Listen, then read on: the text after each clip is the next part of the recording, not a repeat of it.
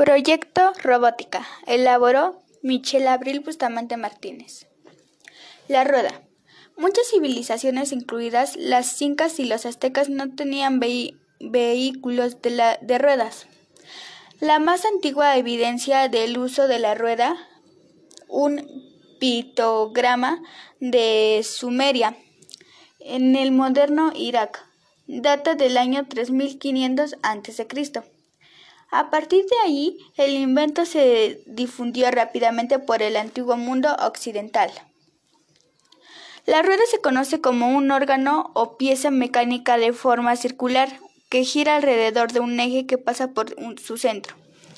Su investigación es muy antigua, ha sido uno de, de los fundamentos de nuestras tecnologías de transporte, todavía en tiempos modernos.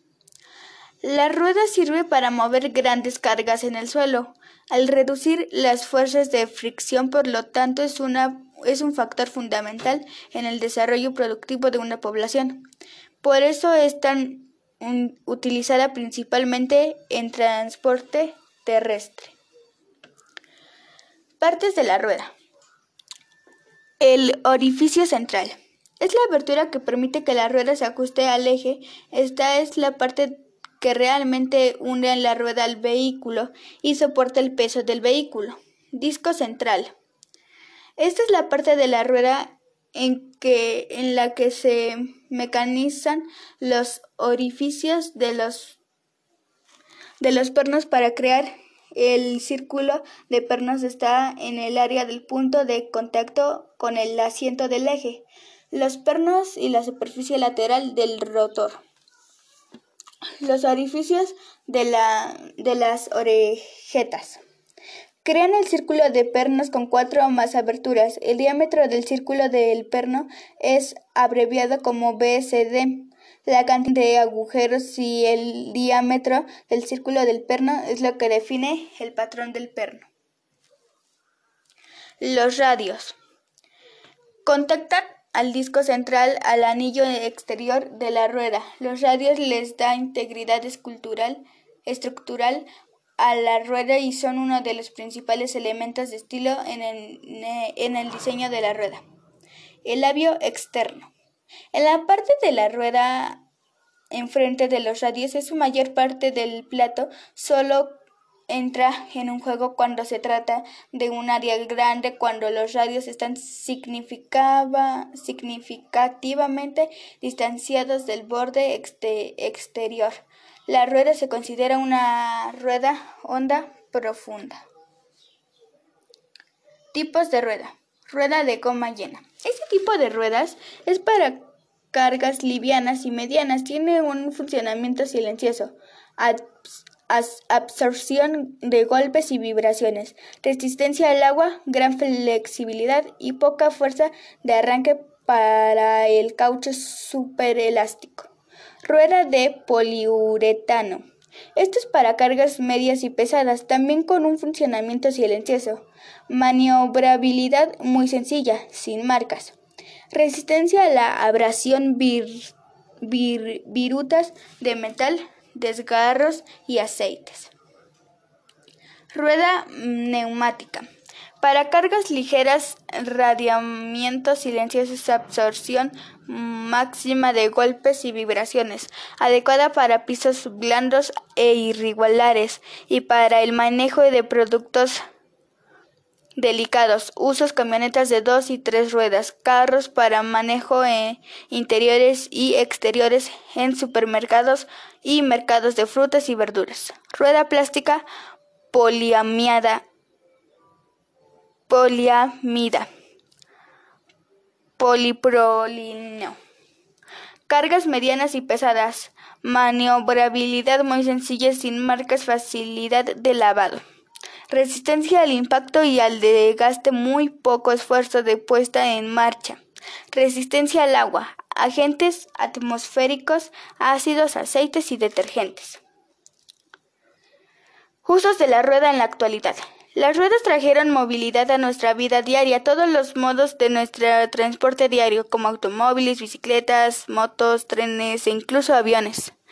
Necesitan de ruedas para poder funcionar. El avión, por ejemplo, no puede despegar sin la rueda. La rueda, en este caso, funciona como una turbina en motores y máquinas para brindarles una ventaja mecánica.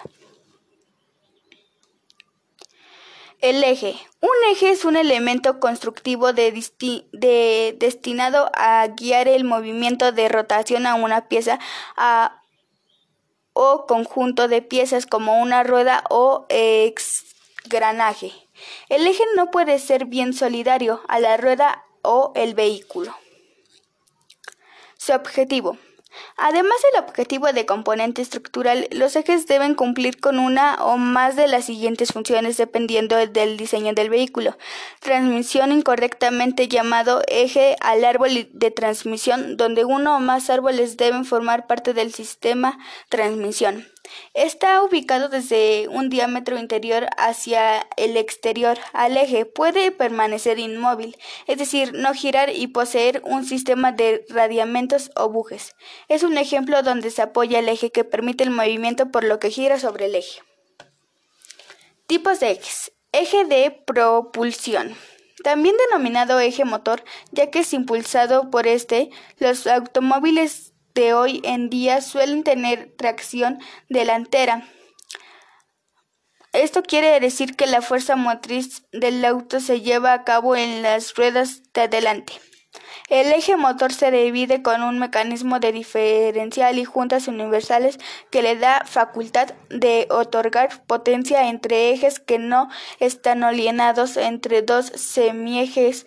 Cada eje de se une a las ruedas a través de juntas homocinéticas, que es una pieza la cual impulsa a que la rueda pueda movilizarse de forma vertical y guiarla cuando haya curvas por un sistema de dirección que lo permite. Eje libre. Este tipo de eje no es parte del sistema de transmisión, por lo cual gira solo de manera independiente. De esta forma lo hace el eje trasero de un auto con tracción facera es decir, que el movimiento se concentra en esa parte. Es el caso de los camiones de carga que necesitan tener toda su fuerza en la parte trasera debido al peso y utilizan ruedas libres delanteras. Eje simple. Es el caso de los ejes que se encuentran unidos a otros. Los mismos pueden ser estáticos o móviles, direccionales o no delantero, trasero, central. Eje TADEM. Es un elemento formado por dos ejes articulados al automóvil por un mecanismo común. En este caso, la carga se distribuye en los dos ejes en partes iguales. Este tipo de ejes puede ser motrices, portantes o combinados. Eje FRIDEM. A diferencia del anterior ejemplo, se conforma por tres ejes unidos al auto. También la carga es compartida por todos los ejes en la misma proporción y pueden ser al igual que el mencionado motrices, portantes o combinados. El eje doble y el eje triple. En el primer caso se unen dos ejes, pero están separados y el segundo son tres. Gracias por escuchar mi audio.